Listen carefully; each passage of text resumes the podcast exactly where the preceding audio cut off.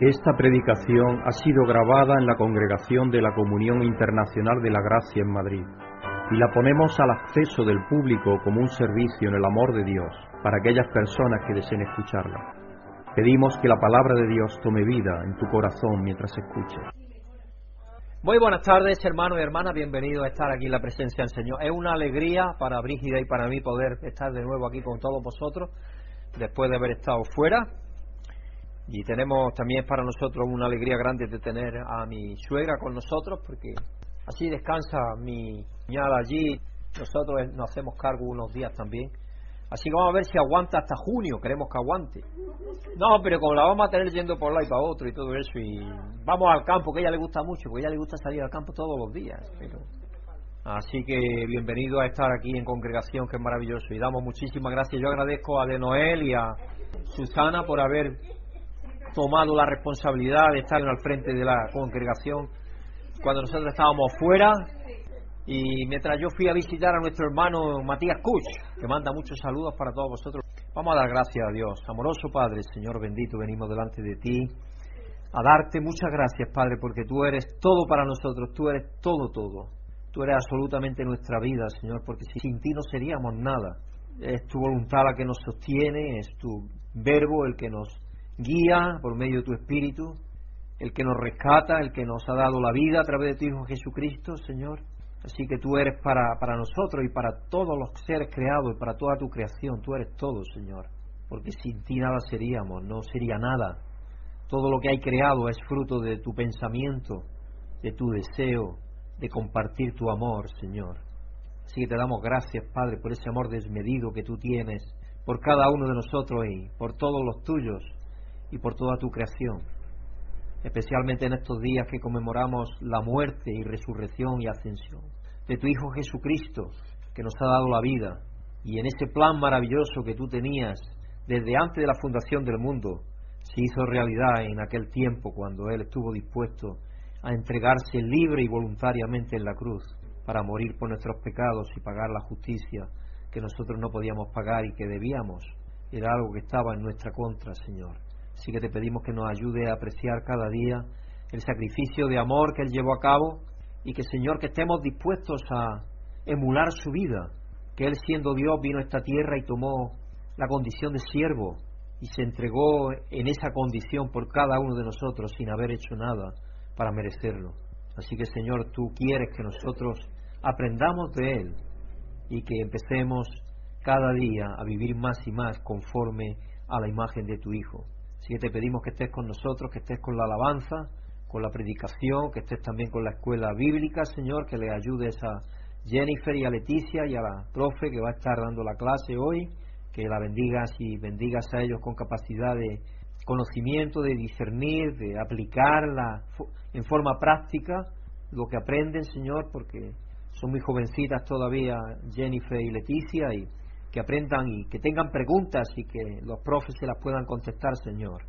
Y te pedimos también, Señor, porque todo lo que se haga aquí sea para tu gloria y honra, que nos des oídos atentos y una mente despierta y que nos ayudes a captar lo que tú quieres, que captemos de tu palabra, lo que tú dejaste para nosotros y que salgamos de aquí renovados y transformados, Señor, por la labor de tu Espíritu a través de tu palabra, Señor.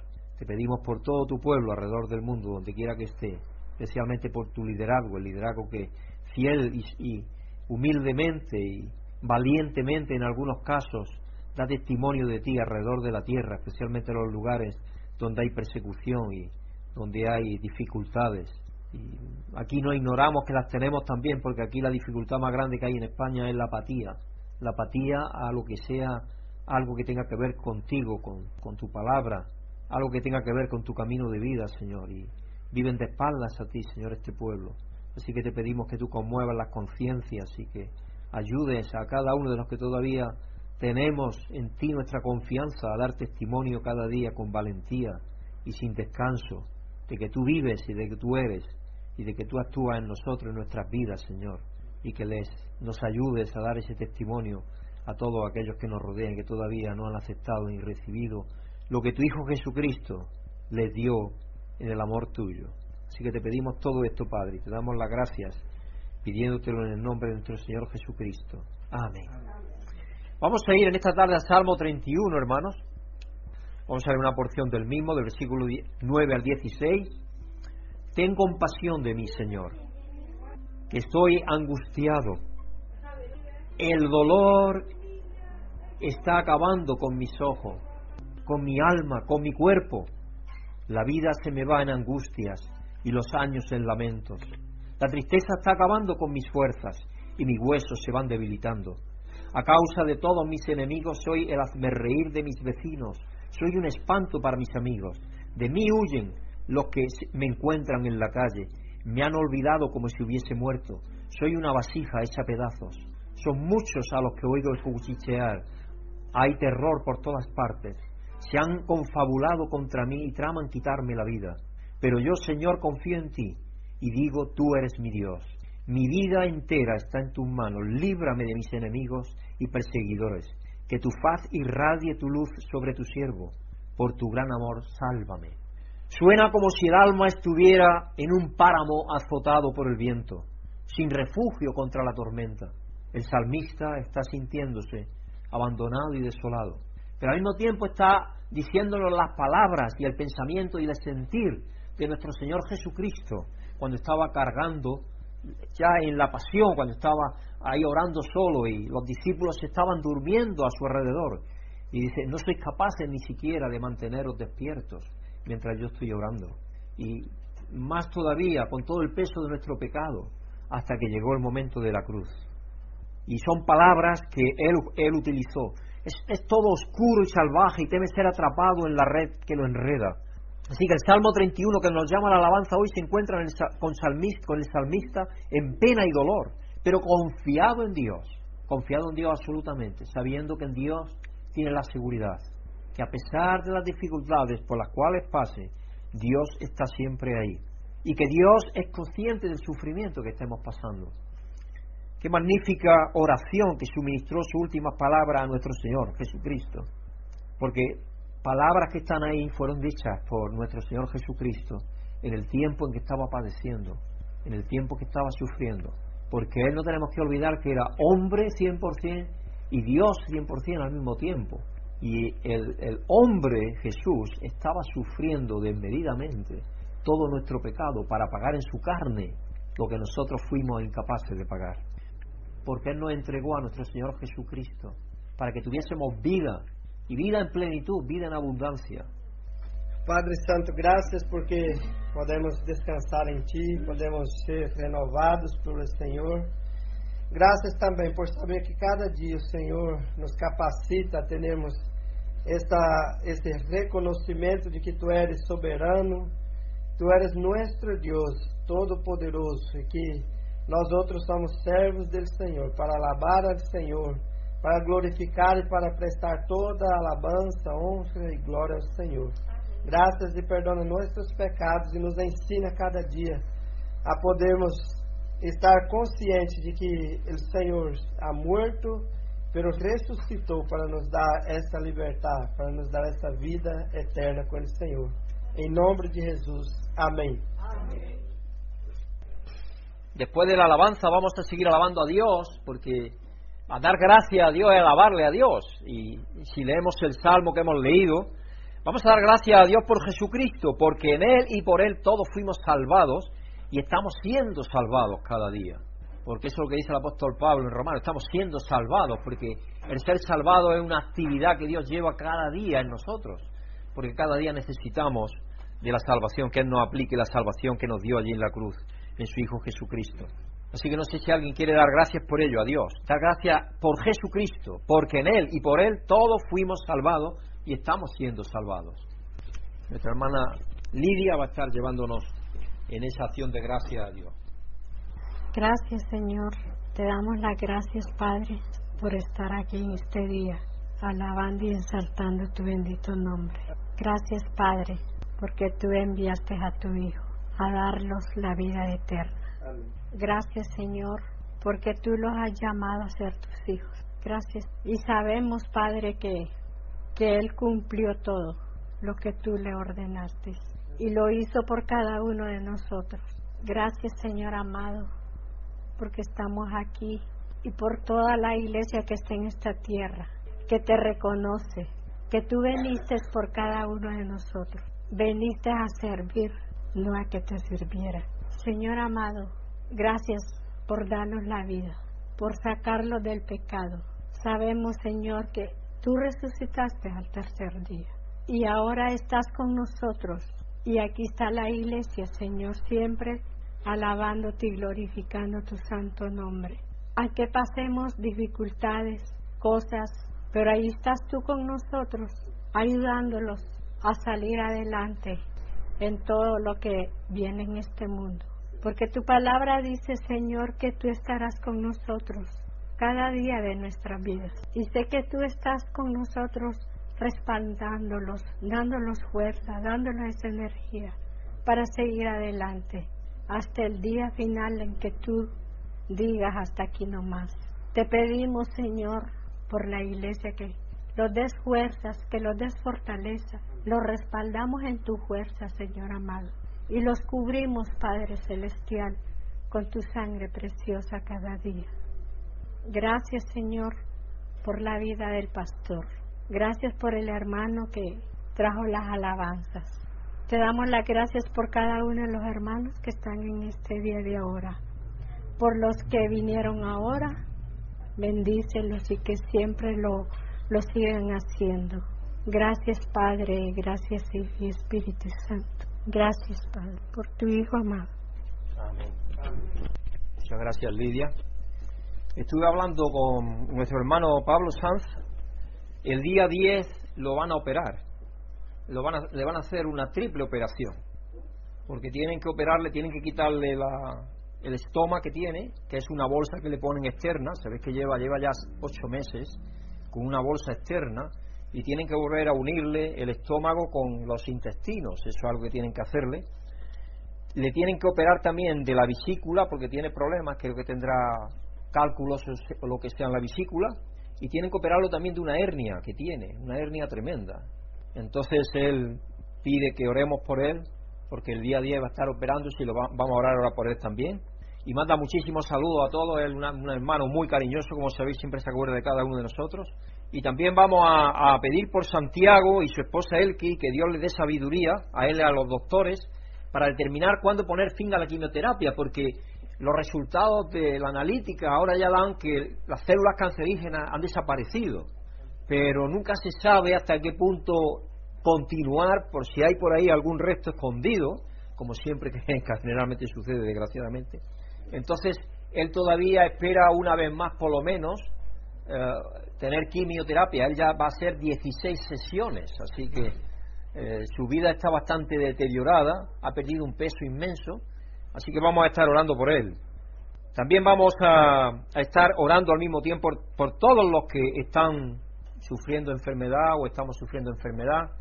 Que Dios nos ayude a vencer en Él y a seguir adelante con fe y esperanza, confiando siempre en Él. Amoroso Dios, Señor Padre, amoroso, venimos delante de ti, tú que eres el Dios Ráfeca, el Dios sanador, que te manifestaste al pueblo de Israel de una manera tan poderosa, cuando dijiste a Moisés que, cogiese una de las serpientes que andaba andando y que al cogerla se convirtió en un palo, en un madero, y que todos los que miraran a ese palo serían sanados. Y sin duda eso, recordándolo, nos recuerda el apóstol Juan, que era precisamente Jesucristo el que iba a venir a sanarnos de toda enfermedad, tu Hijo Jesucristo. Y el profeta Isaías dice que en sus llagas fuimos todos sanados. Y sabemos que es así, Señor. No sabemos cuándo va a ser aplicada esa plenitud a nosotros, porque, como se ha mencionado aquí ya en una oración nuestra hermana Lidia, o no sé quién ha sido, pero el apóstol Pablo le pidió a Dios que le rogara tres veces que, le quitara la enfermedad que tenía y dijo que bástate mi gracia. Y sabemos que tú vas a restaurar la vida en plenitud a todos los que has creado, pero no sabemos cuándo. Y tu Hijo Jesucristo pagó para que eso fuera una realidad, Señor. Así que queremos ponerte delante de ti, como sabemos que está en tu presencia, a tu derecha, en Jesucristo, a nuestro hermano y amigo eh, Pablo, Señor, que tú estés con él en ese tiempo de dificultad donde va a estar siendo operado de tres diversas dolemias o problemas y sabemos que tú estás con cada uno de los tuyos, que va a estar con los doctores, Señor. Te pedimos sabiduría para ellos también, para que sepan qué hacer y que estén despiertos y que todo, todo lo que se haga sea para tu gloria y honra, Señor, y que todo vaya bien y que pronto podamos tenerlo entre nosotros y que nos haga una visita, Señor. Te pedimos igualmente por nuestro hermano Santiago Lang y amigo, gran amigo mío, Señor, que tú estés con él, que le ayudes a él y su esposa, a los doctores que lo están tratando a tener sabiduría y discernimiento y prudencia para saber qué decidir ahora que tienen que decidir cuándo poner fin al tratamiento de quimioterapia y saber qué pueden hacerle ahora a continuación, Señor. Así que ponemos en tus manos sus vidas y te pedimos, Señor, que tú intervengas en ellos con sabiduría, con clarividencia, con capacidad de tomar decisiones sabias, para que Santiago, Señor, pueda seguir saliendo adelante conforme a tu misericordia y santa voluntad y soberana voluntad, Señor. Te pedimos por todos los que sufren alrededor de la tierra, por todos los que tienen enfermedad, Señor, sabiendo que tú te compadeces de cada uno de los que has creado y te pedimos que tú intervengas en sus vidas maravillosamente conforme a tu santísima y gloriosa soberanía y voluntad. Y te lo pedimos y te damos las gracias en el nombre santo y bendito y glorioso de nuestro Señor Jesucristo. Amén. No sé si queréis pedir por algo más o dar gracias por algo. Tengo saludos de nuestro hermano Matías Kusch. Ahí está. Se mantiene bastante bien, a pesar. Tiene que ir en silla de ruedas, eso sí, porque creo que lo operaron de una cadera y no se quedó bien. Estando allí comiendo, yo como siempre hago cuando yo visito a los hermanos, los invito a comer, porque creo que es algo que vosotros estoy invitando siempre que podemos aquí en nuestra casa o aquí comemos todos juntos, pero con ellos no tenemos la oportunidad para hablar un poco más. Y cuando estábamos comiendo, me dice, tengo ganas de ir al baño. Y el pobre no se podía valer. Y allí estaba Pedro Rufián ayudándole, después de todo, a subirle sus pañales, a que no se le desprendiera las ondas. Sabéis yo estuve seis meses así también.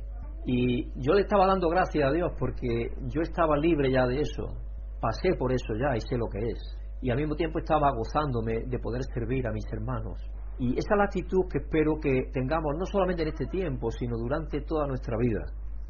Y que sea, quizás Dios preparó ese momento para mí también, para que me fuera poniendo en atmósfera de este tiempo en el cual estamos.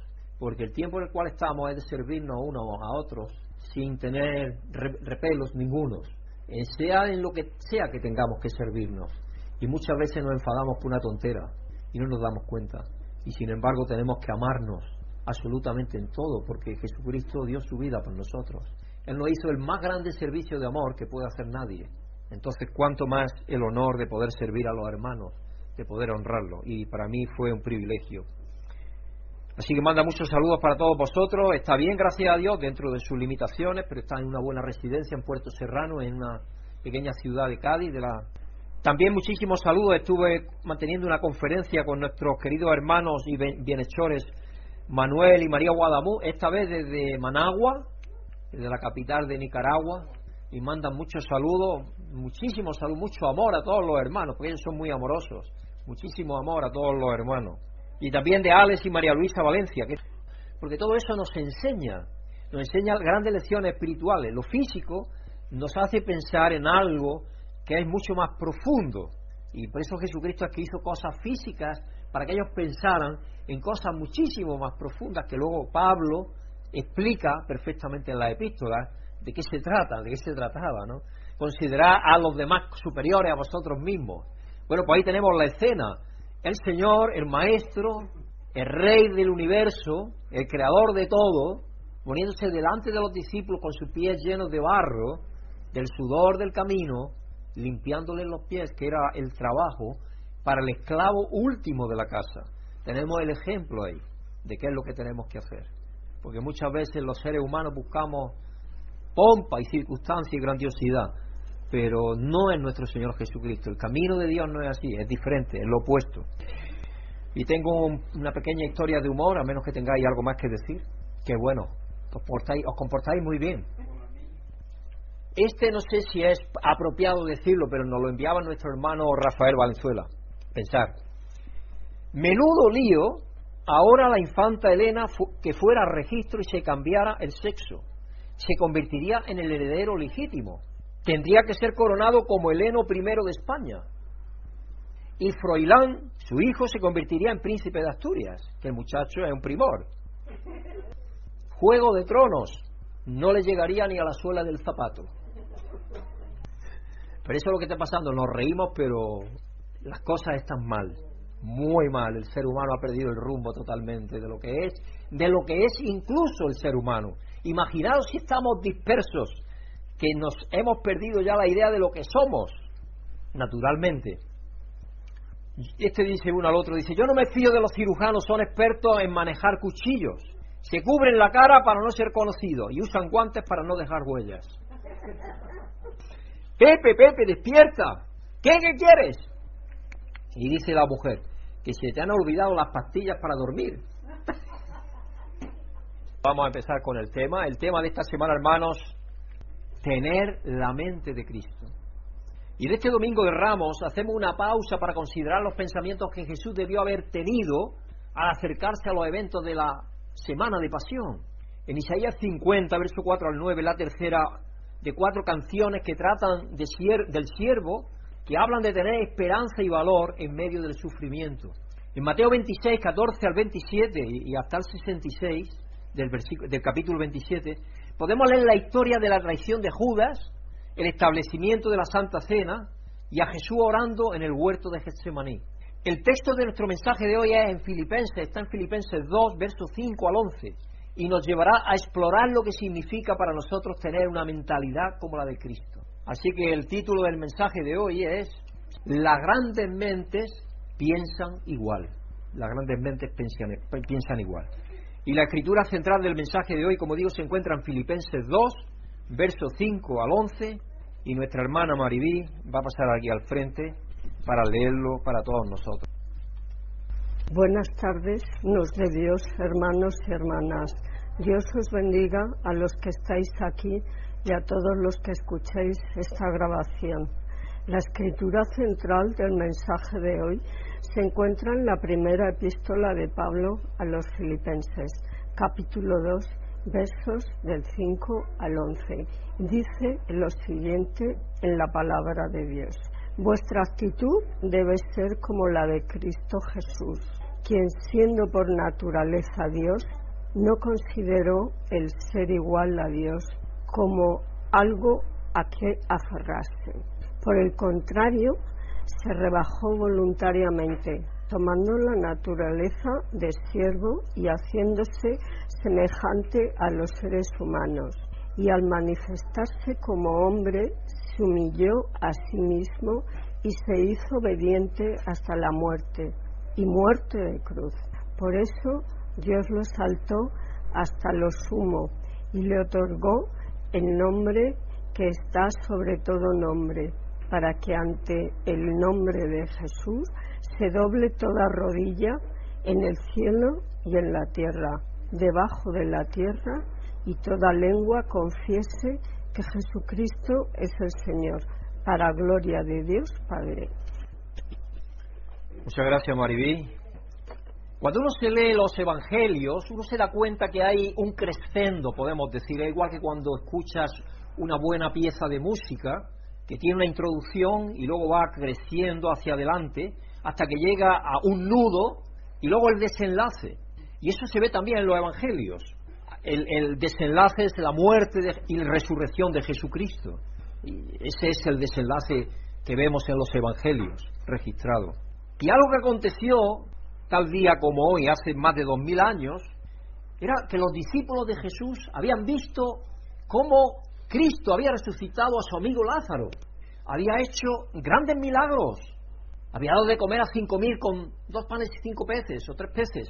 Y a propósito, y de pronto los discípulos están pensando, la semana anterior Cristo había llegado a Jerusalén, había limpiado el templo, podemos decir, echado fuera del templo todos los cambistas, todo lo que había pasado, todo aquello.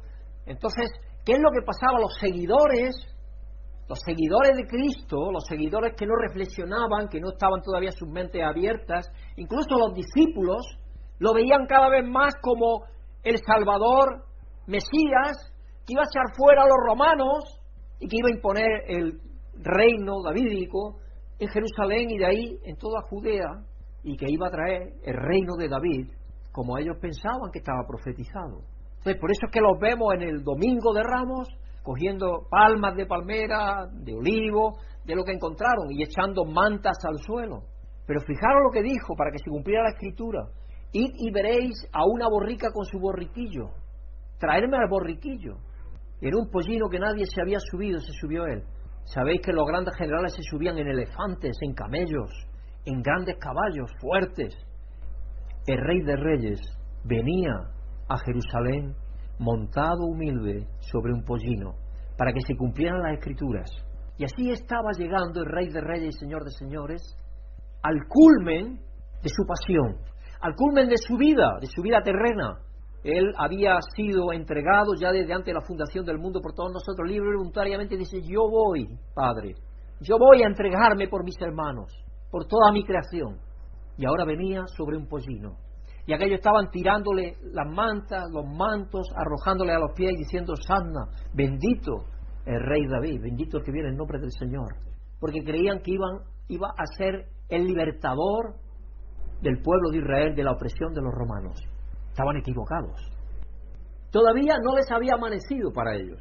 Por eso que en el día de hoy vamos a enfocarnos en esta escritura que nos acaba de leer nuestra hermana Maribí. Porque cada año nos enfocamos en diferentes escrituras, pero este año nos vamos a enfocar en esa porque esa escritura nos dice quizás lo que eh, pasaba en la mente de Cristo mientras toda la gente que lo seguía pensaba otra cosa totalmente diferente porque esa es la situación. Por eso que Cristo, incluso cuando estaba haciendo, llevando la cruz y vio a las personas, a las mujeres especialmente, que les dijo, no lloréis por mí, llorar por vosotras y por vuestros hijos, porque Él sabía todo lo que iba a pasar. Si piensas en tu vida, ¿puedes recordar a tu mejor amigo de la escuela secundaria o la universidad? ¿Hay algún amigo que ahora no es mi amigo que yo tuve en la universidad, mi mejor amigo Álvaro estuvo aquí con nosotros hace pocos días? y hacía que no nos veíamos ya treinta y tantos años, pero es como si nos hubiésemos visto ayer, porque toda nuestra mentalidad sigue exactamente igual, porque ya éramos cristianos y hemos desarrollado ciertamente algo, cada uno de nosotros como pastores, pero podemos hablar la misma cosa siempre. Y para nosotros fue un privilegio tenerlo en nuestra casa y tenerlo y a su esposa también, por supuesto, a Laura. ¿Tú puedes recordar a algún amigo tuyo ya sabe, alguien que te conocía por dentro y por fuera y todavía te seguía apreciando, que conocía tus arrugas y tus verrugas, que conocía no solamente tu parte externa, sino también tu corazón, lo que en tu mente había, cómo eras tú en realidad, y que a pesar de eso te amaba. Es posible que haya usado frases como estamos en la misma página o en la misma barca, que es lo que usamos nosotros más aquí en España, estamos en la misma barca, cuando te refería a tu amistad puede haber significado que tenía intereses, objetivos o formas de ver el mundo similares. Puede haber los dos estabais sincronizados como dos gimnastas haciendo una rutina o las parejas de patinaje artístico que quizás hayas visto durante los Juegos Olímpicos en televisión o en cualquier otra oportunidad. Cuando a uno se le ocurría una idea que al otro se le había ocurrido también, es posible que hayáis dicho algo como las grandes mentes piensan igual o también se suele decir que tenemos telepatía. Hoy vamos a estudiar lo que probablemente fue un himno cristiano de la iglesia primitiva, porque las escrituras el Espíritu Santo las fue conformando a base de, experiencias cristianas de los primeros cristianos. Y cuando el Espíritu Santo movió a los evangelistas a escribir, y al apóstol Pablo, fue cosas que estaba Dios ya hablándoles a los cristianos. Porque pensar que los primeros años de la iglesia cristiana no había tal cosa como el Nuevo Testamento todavía. Era el Espíritu Santo guiando a aquellos que estaban predicando y enseñando para predicar y enseñar y aplicar aquello que Cristo había enseñado y, hecho y dicho. Y exploraremos lo que significa el versículo 5 en este pasaje y el que se nos dice que debemos tener la misma mente de Jesús. Vamos a establecer el contexto un poco. Permitidme que beba porque cuando tomas el Evastel este se te seca la garganta también. Porque sí, eh, te ayuda para la alergia, pero el tratamiento de la alergia te seca todas las vías nasales, te seca la garganta y tiene una cosa buena y otra cosa mala. Pero bueno, algo me quita, por lo tanto, por lo menos no tengo esa reniti que está siempre ahí dándome la lata. Filipos era una iglesia que tenía disensión entre los miembros. Y esa, esa era una realidad casi en cada iglesia cristiana, de aquellas de las primeras iglesias, que Pablo principalmente había levantado. Había disensión porque estaba fundada, pues estaba en los judeocristianos y los cristianos gentiles. Entonces, generalmente había, podemos decir, discusiones siempre y disensión, divisiones. Pablo habla de su preocupación con respecto a aquellos adversarios que están enfatizando la circuncisión y la observancia de la ley como un medio para vivir con rectitud. Eso lo dice en Filipenses 1, 28, en 3.2, y luego del 7 al 11, 18, 19, está explicando todo eso, para que tengamos un contexto de lo que dice en la epístola. Porque no tenemos que olvidar, hermanos, que cuando los cristianos en aquel tiempo les llegaba un, mensaje de Pablo, que es de Dios, por medio del Espíritu Santo, un mensaje de Jesucristo, les llegaba en forma de un rollo, y se leía rollo de principio a fin. Hoy muchas veces en la iglesia lo que hacemos es coger un trocito nada más. Y lo estudiamos sin contexto. Y entonces a veces sacamos del contexto cualquier cosa. Y entonces nos olvidamos de lo que hay. Y por qué es que Pablo escribe lo que escribe. Así que el deseo de Pablo era que los creyentes en Filipo estuvieran unidos firmes en un mismo espíritu. Eso es lo que dice en Filipenses 1.27. Porque si eran hermanos en Cristo, eran amigos de Jesucristo, ya no os llamo siervos, sois amigos porque sabéis todo lo que mi Padre me ha dado a conocer, dijo Jesucristo. ¿Cómo va a haber entre los amigos disensión? ¿Qué clase de amigos son esos? La unidad no significa que no había diferencias de opinión. Puede haber diferencias de opinión en muchas cosas. Pablo entiende la naturaleza humana e insta a la congregación a estar unida en amor, aunque haya diferencias en cuanto a un entendimiento particular de alguna parte bíblica, eso no quiere decir que ya pongamos a ese hermano de lado, todo lo contrario.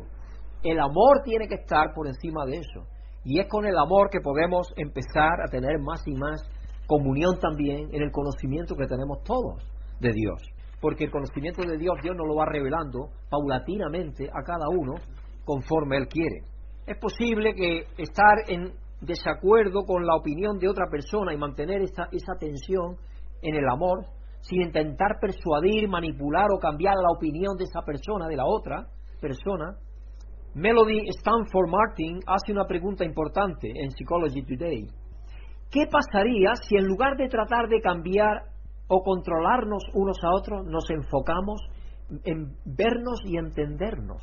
Yo diría en vernos como Dios nos ve, todos tenemos arrugas y verrugas, ¿no es cierto? Unos tenemos más pelo, otros menos pelo, otros no estamos gordos, otros flacos, unos somos más guapos, otros menos, unos más bajos, otros más altos, unos más gruesos, otros más débiles. Pero Dios nos ve hermosos, nos ve sus hijos e hijas, nos ve en lo espiritual, Él no mira lo físico. Nosotros muchas veces nos fijamos en lo físico, porque estamos en este mundo que es físico, pero Dios nos ve en la hermosura que a través de su Hijo Jesucristo tenemos todos. Así que Marty sugiere que dejemos atrás nuestra necesidad de convertir o pensar o persuadir a alguien, que le demos espacio para aprender, que le amemos sin poner presión en esa persona, para que sea más semejante a nosotros, porque, ay, pero si nosotros nos equivocamos, entonces ¿qué pasa? Llevamos dos al error. ¿Y, y si soy yo el que tengo que aprender? ¿Entendéis de lo que estamos hablando? ¿Y si soy yo? Entonces, dejar espacio para aprender uno y otro nos permite crecer en Cristo, crecer a la semejanza de Jesucristo. Porque la intención de cada uno de nosotros es que todos sean como yo, porque yo soy el que tengo la verdad. Generalmente eso pasa. Yo soy ya el que tengo la verdad, ya estoy hecho, Dios me lo ha revelado, lo conozco todo. Entonces todas las personas tienen que hacerse y pensar igual que yo. Será su error. Porque Dios nos va a mostrar a lo largo de nuestra vida que en algunas cosas no estábamos tan acertados. Y eso lo sabemos los que tenemos ya años en la iglesia, como es mi caso, que llevo ya 40, cuatro años, me parece, o algo así, eh, como cristiano. Entonces sé que muchas cosas he tenido que dejar atrás, que creía que eran verdad o ciertas, y que luego han demostrado que no eran así. Es en este espacio de aprendizaje donde existe el amor. El amor es, paciente, todo lo sufre, todo lo puede. El apóstol Pablo en 1 Corintios 13, sabéis que habla del amor, que habla, todo lo soporta. De eso habla, el amor verdadero es así. Dejar de controlar a los demás requiere una gran dosis de humildad y eso comienza con la kenosis. Kenosis, voy a usar esa palabra varias veces. Kenosis es una palabra griega que significa vaciarse de uno mismo. Vaciarse de uno mismo. Pero no significa que nos perdamos por completo y nos convirtamos en encajes agujereados, no. Miremos el ejemplo de Jesús, cómo se describe en Filipenses 2, 5 al 11, para entender cómo nuestro Dios trino aborda la idea de la kenosis, porque Él vino hacer realidad también esa realidad para nosotros, a darnos ejemplo. Así que el Dios trino y la kenosis, o kenosis. La kenosis, o vaciamiento de uno mismo, es la forma de vivir del Padre, el Hijo y el Espíritu Santo. En teología se llama procesión. Hay una procesión continua del Padre hacia el Hijo y al Espíritu del Hijo hacia el, al Padre y al Espíritu, del Espíritu hacia el Padre y al Hijo. Continuamente hay esa procesión de amor. Ese fluir de amor es algo continuo. Es como una fuente que está fluyendo continuamente de uno a otro. Es un solo ser, pero tres personas distintas. Y ese fluir de amor es el que vemos en las Escrituras. El que vemos en la Escritura constantemente reflejado. El teólogo y filósofo franciscano Buenaventura, que vivió entre 1221 y 1274, habla de la relación de la Trinidad como fuente llena de amor. Y en eso está acertado. Es como si fuese una fuente de amor continuamente manando. Y está manando continuamente hacia sí misma y hacia afuera. Toda su creación, yo me habréis escuchado más de una vez, es el rebosamiento del amor de Dios. Todo lo que Dios ha creado es por amor que lo ha hecho. Es como el rebosamiento del amor de Dios, toda la creación que hemos visto. El Padre no retiene nada para sí, sino que se vacía en Jesús. El Hijo. Entonces Jesús vacía todo en el Espíritu y el Espíritu vuelve a desembocar en el Padre sin retención. Todo eso está continuamente sucediendo. Esa procesión de amor, ese vaciamiento de amor mutuo, continuamente. Por eso que Jesucristo estaba continuamente dando honor al Padre. Y el Espíritu dice, yo no hablo de mí mismo, y Jesucristo dice en Juan 16, os dará a conocer, refiriéndose al Espíritu Santo, os dará a conocer, hablará de lo que toma de mí, de lo que el Padre me ha dado para, para darlo a vosotros. Hay una continua vaciarse el uno en el otro. La fuente representa el amor infinito que está en el centro de todo. Y el Padre, el Hijo y el Espíritu no temen vaciarse por completo porque la fuente del amor siempre volverá a llenarlos. Si los seres humanos viviésemos por el amor, no tendríamos necesidad de nada. Ninguno. Solo con eso. Ninguno. Ni de vestido, ni de buen salario, de nada, absolutamente tendríamos necesidad. Tendríamos de todo lo necesario. Pero se nos enseña desde niños a ser egoístas, a centrarnos en nosotros mismos, a pensar en nosotros antes que en ninguno antes. Y entonces eso lo asumimos y eso nos forma como criaturas, como seres humanos.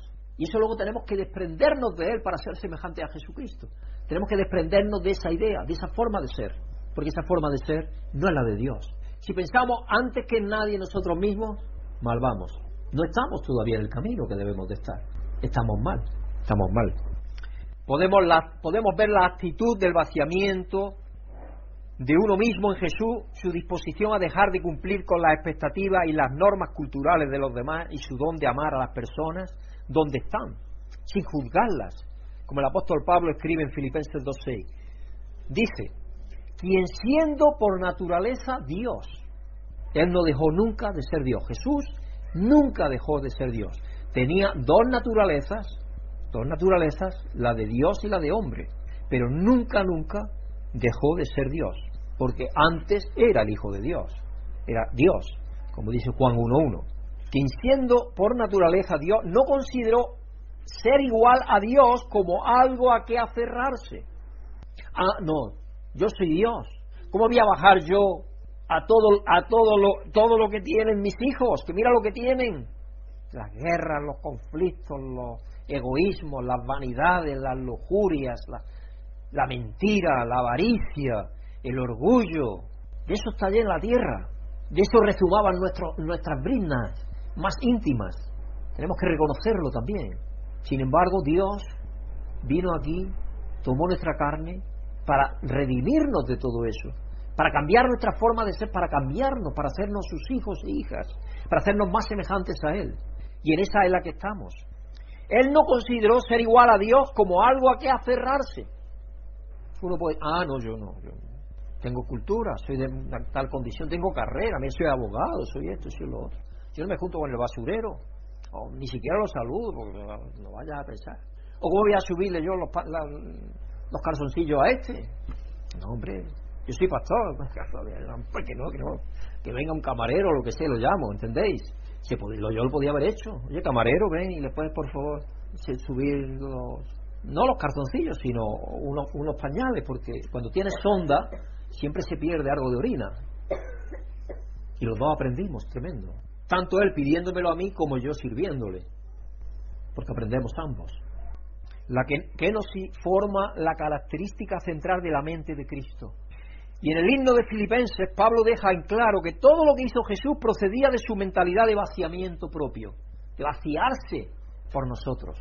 Primero se hizo humano, despojándose de su privilegio divino y revistiéndose de nuestra misma carne y sangre, con la enfermedad, con el sufrimiento, con el dolor, con la gripe si le vino, con todo lo que ocurre a nosotros, y con una carne dispuesta a recibir azotes y a recibir dolor y a ser crucificada y sentir ese dolor inmenso, que nosotros ninguno sabemos qué es eso. A mí me sacaron un centímetro y medio ahí de un maxilar casi sin, sin anestesia, porque la anestesia de extraerte un molar, y la odontóloga me dijo, Pedro, si aguantas, no te llevamos a quirófano.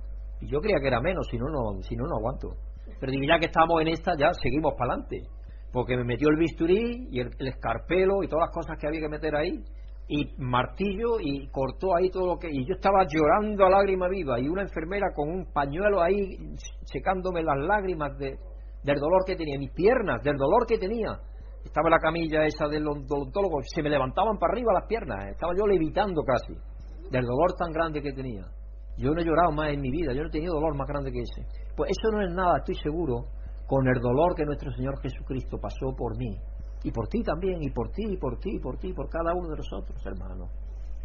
Así que Él tomó nuestra carne para padecer por nosotros, para padecer más que nosotros padecemos, por el pecado que nosotros mismos nos infligimos. Él no tenía pecado ninguno, pero padeció por nuestro pecado. Filipenses 2.7. Por el contrario, no, no se aferró a ser Dios para decir, ah, yo no, yo no me meto ahí en esa jungla, yo no me meto en esos problemas, allá ellos. Por el contrario, dice, se rebajó voluntariamente, nadie lo obligó, Cristo se entregó a sí mismo para rescatar su creación. Se rebajó voluntariamente tomando la naturaleza de siervo, Señor de señores, Rey de reyes, el creador del universo, tomando la naturaleza de siervo y haciéndose semejante a los seres humanos. Al volverse completamente humano, Jesús otorga a la humanidad dignidad y comunión con lo divino. Eso fue lo que él vino a hacer. En todo lo que hizo durante sus 33 años en la tierra, Jesús descendió, eligió la humildad y se despojó de todo derecho privilegio. privilegio. De hecho, algunas veces le dijeron, Pedro sacó la espada cuando vinieron ahí a detenerlo ante y le cortó la oreja allí a uno de los jefes de los romanos y le cortó la oreja y dice pero por qué hace eso dice Pedro yo podría llamar a, centurias de ángeles para defenderme pero no es así. Guarda tu espada. Y le curó instantáneamente la oreja se la puso otra vez y siguió el, el romano con su oreja puesta hasta que murió claro pero la tenía puesta. Pero nos enseña que él tiene otra forma de ser, que no es la forma humana, y eso vino a enseñarnos esa forma de ser, una forma de siervo, de entregarse. Generalmente lo que hacemos nosotros, los seres humanos, es contraatacar. Yo sí me doy cuenta muchas veces con mi algo que yo llevamos ya mi esposa y yo treinta y tantos años, treinta y cinco, treinta y seis años casados, que lleva treinta y seis, y generalmente lo que hacemos a veces es cuando algo tú que no te sienta bien o lo que sea, o te da una voz, un grito un poquillo más arriba del tono que da, generalmente tú lo que haces es subir el tono un poquillo más, ¿no es cierto? Y luego, luego el otro sube un poquillo más, y luego un poquillo más, y luego un poquillo más, y luego un poquillo más. Y llega un momento que ya dice, aquí hay que hacer algo, porque si no, esto no podemos llegar a ningún sitio. Porque no tenemos la actitud de siervo que tenemos que tener. Porque si tenemos la actitud de siervo que tenemos, se aplaca todo esa actitud de siervo aplaca la situación y se viene abajo. Yo lo he experimentado muchas veces y creerme, hermanos, que es así de cierto.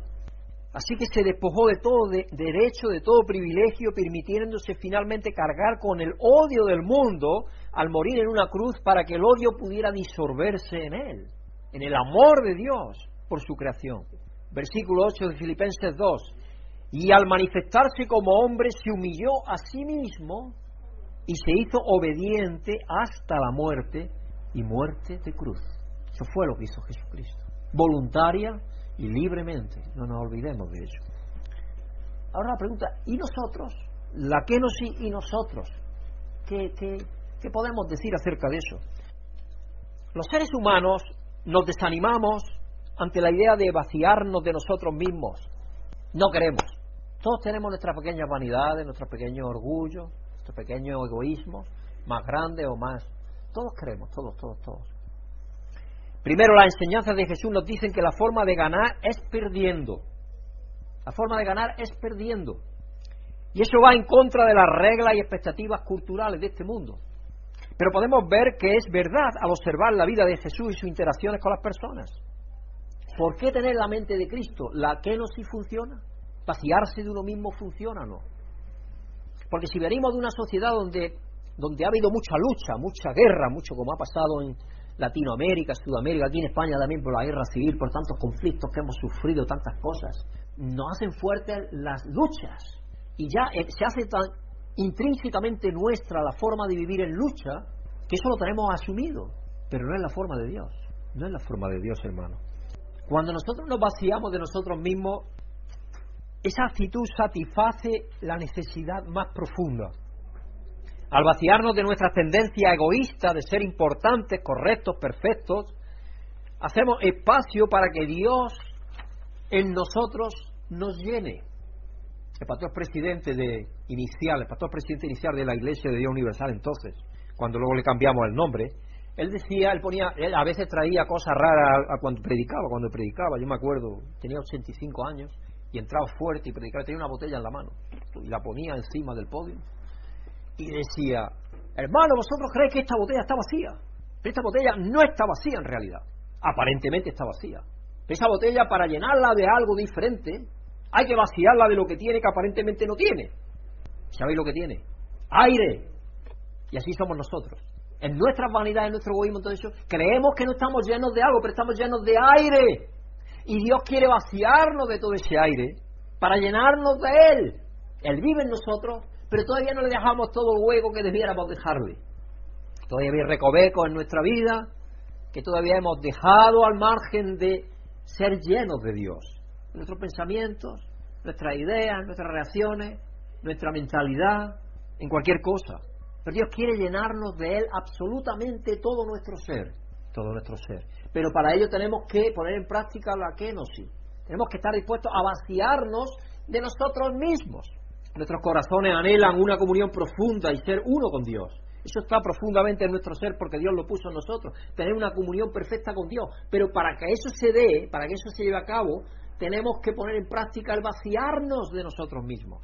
Cada día así como Jesús fue y es uno en mente y corazón con Dios. Lo que inicialmente parece ser una gran pérdida, renunciar a nuestras propias nociones de la rectitud y la perfección, se convierte en ser una oportunidad para llenarnos del Espíritu de Dios. Cuando dejamos que la gracia de Dios nos llene absolutamente y que nos presentamos como aquel que estaba al fondo del templo diciendo, Señor, yo soy pecador, ten compasión de mí. Mientras que el otro que estaba allá al frente, al principio, que era aire, Decía, yo te traigo, bueno, diezmo de esto, hago esto, hago lo otro, doy limosna a los pobres, le contó todas las cosas que hacía. Y Cristo después le dijo, ¿quién crees que fue justificado? Se fue justificado. El que fue allí diciendo, Señor, soy pecador, ten compasión de mí. Ni siquiera tenía la capacidad, la energía para ir al frente del templo, sino que estaba allí en el fondo de atrás y el templo era un edificio bien grande porque no se consideraba digno de estar más adelante. Ahí tenemos las dos actitudes uno que estaba lleno de aire, que no se quería vaciar, y el otro que estaba con sus problemas, pero que quería vaciarse realmente de todo su ser. Jesús no evitó la muerte, porque esa es la forma más última de vaciarse. Podemos decir, la forma más total de vaciarse es entregarse totalmente a la muerte. Y Él no ni siquiera pasó eso por alto, sino que murió por nosotros. Y en cambio lo transformó en su resurrección. Si no creemos que el amor infinito está en el centro, nos comportaremos como si no hubiera suficiente.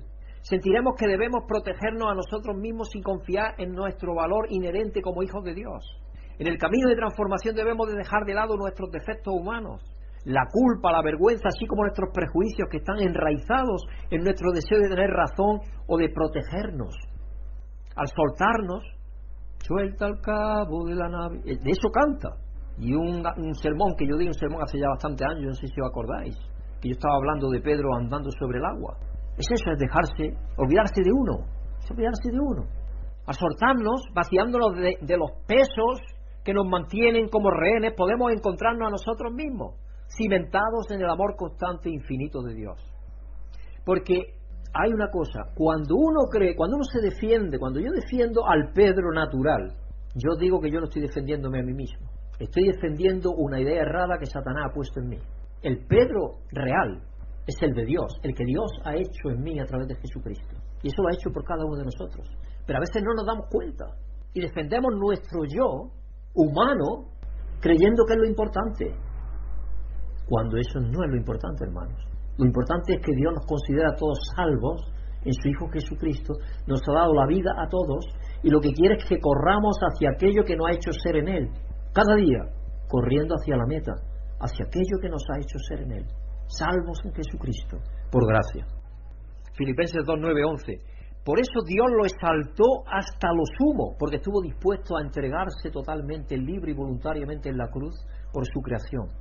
Por eso Dios lo exaltó hasta lo sumo y le otorgó el nombre que está sobre todo nombre, para que ante el nombre de Jesús se doble toda rodilla en el cielo y en la tierra y debajo de la tierra, y toda lengua confiese que Jesucristo es el Señor del, para gloria de Dios Padre.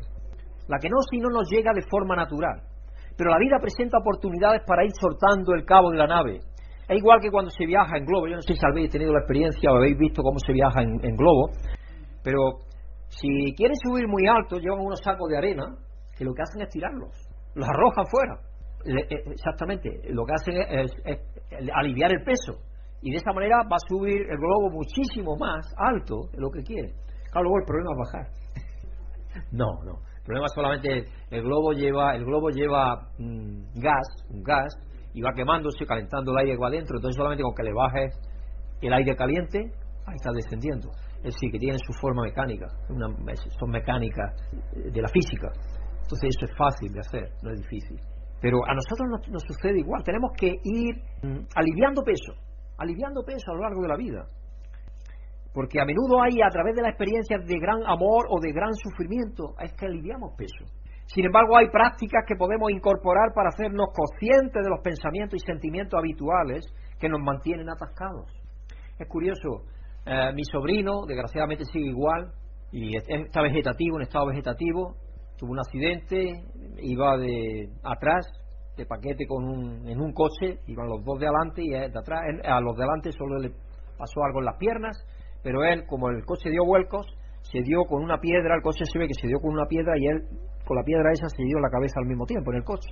Y entonces luego estuvo en el hospital y ahí pues hubo un problema de bacterias y parece que las bacterias eh, tenían temperatura hasta de 42 grados, es prácticamente muerte casi.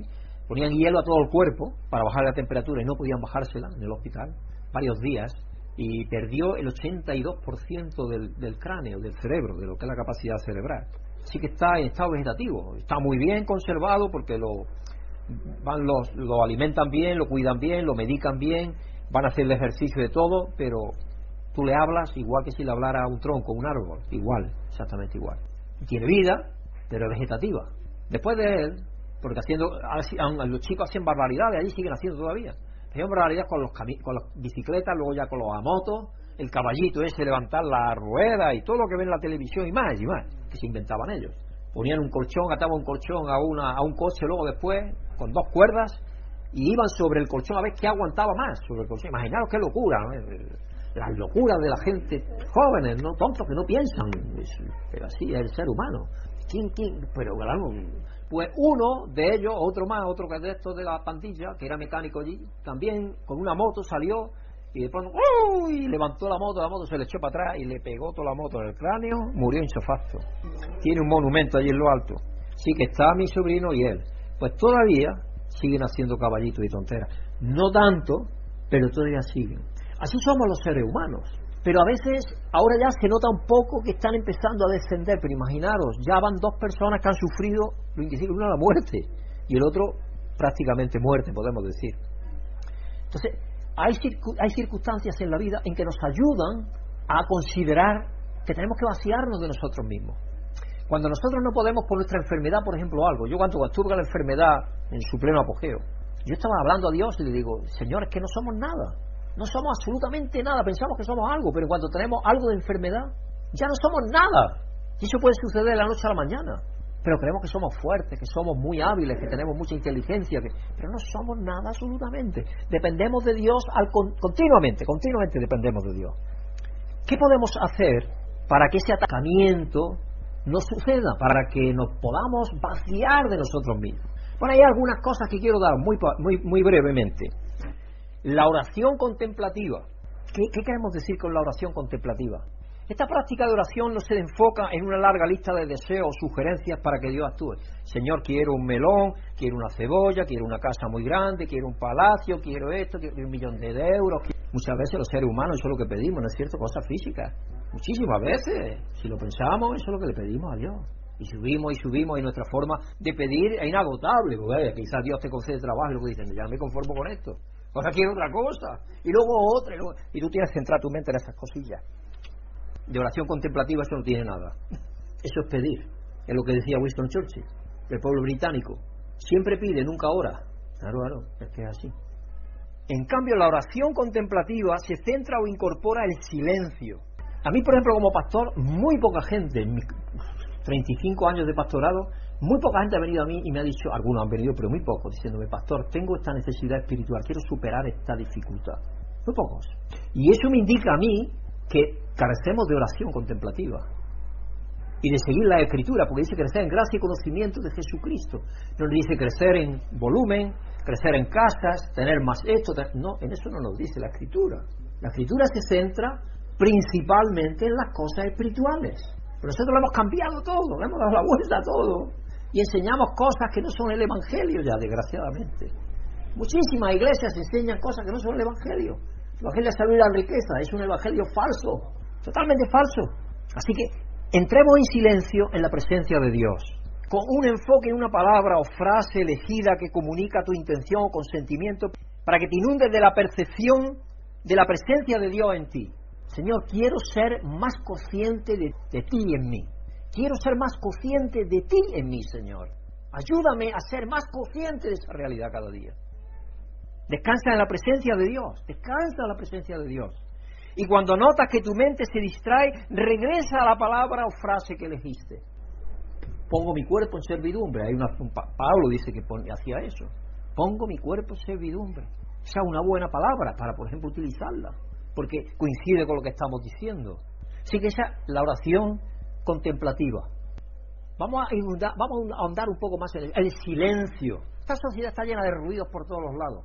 Siempre tenemos ruido. Cuando tenemos ruido del móvil, tenemos ruido del otro, tenemos ruido de los niños, del tráfico, del trabajo, del otro, del tren, de por aquí, el ruido por todos los lados. No nos acostumbramos al silencio. Cuando estamos en silencio es algo extraño para nosotros. Pero tú si te vas una noche estrellada a una montaña, lo que tiene es una música silenciosa, por ejemplo, si hay viento, si hay viento, un poquito de viento, si no hay viento, nada. Si en el verano a lo mejor escuchas los grillos cantar, que es maravilloso o si está cerca de un riachuelo, la música del río. Pero ese, ese silencio, es silencio, yo a eso llamo silencio porque eso no te interrumpe a ti estar meditando, estar pensando en las cosas espirituales que tú quieras pensar, porque es natural. Así que es similar a la oración centrada.